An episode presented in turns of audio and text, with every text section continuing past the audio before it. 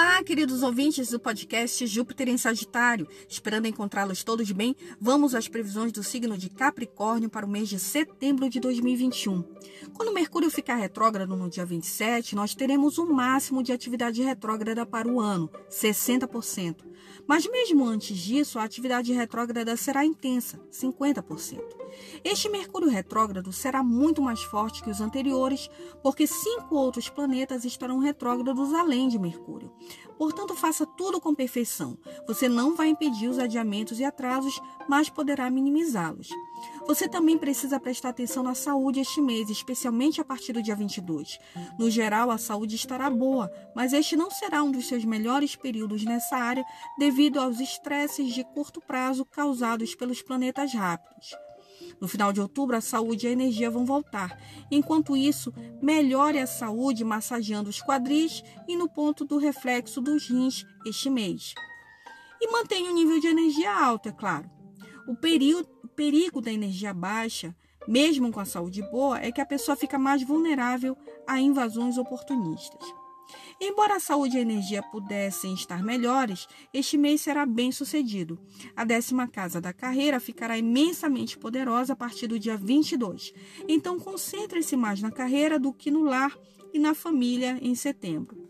A boa notícia é que a família apoiará os seus objetivos profissionais, talvez eles vejam isso como um projeto familiar. Além disso, a família como um todo parece estar com status elevado, ficando mais proeminente e respeitada a partir do dia 15. O planeta das finanças Urano ficou retrógrado no mês passado e continuará assim por mais alguns meses. Então, embora os ganhos aconteçam, especialmente antes do dia 22, eles serão lentos, com mais atrasos e complicações. Portanto, esse é o momento de esperar para ver nas finanças.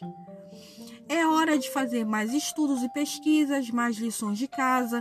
Evite grandes compras ou investimentos agora. Se você precisar fazer isso, tenha mais atenção e cuidado. O amor estará status quo este mês, não sendo um foco principal. A sétima casa estará vazia, apenas a lua vai passar por lá nos dias 1, 2, 29 e 30. O seu magnetismo social estará mais forte entre os dias 6 e 20, no período da lua, seu planeta do amor lua crescente.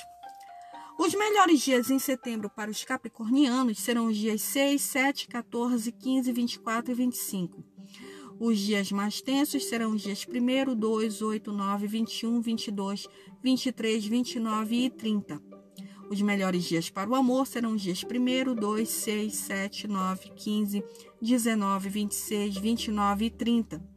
Os melhores dias para o dinheiro serão os dias 6, 7, 9, 14, 15, 17, 18, 24, 25 e 27. Os melhores dias para a carreira serão os dias 8, 9, 19, 29 e 30. Independente de qualquer prisão, nunca se esqueçam de afirmarem a si mesmos: Eu sou, eu sou, pois a centelha divina habita em cada um de nós. Desejo alegria e amor no caminho de cada um que me ouve. Tchus! thank you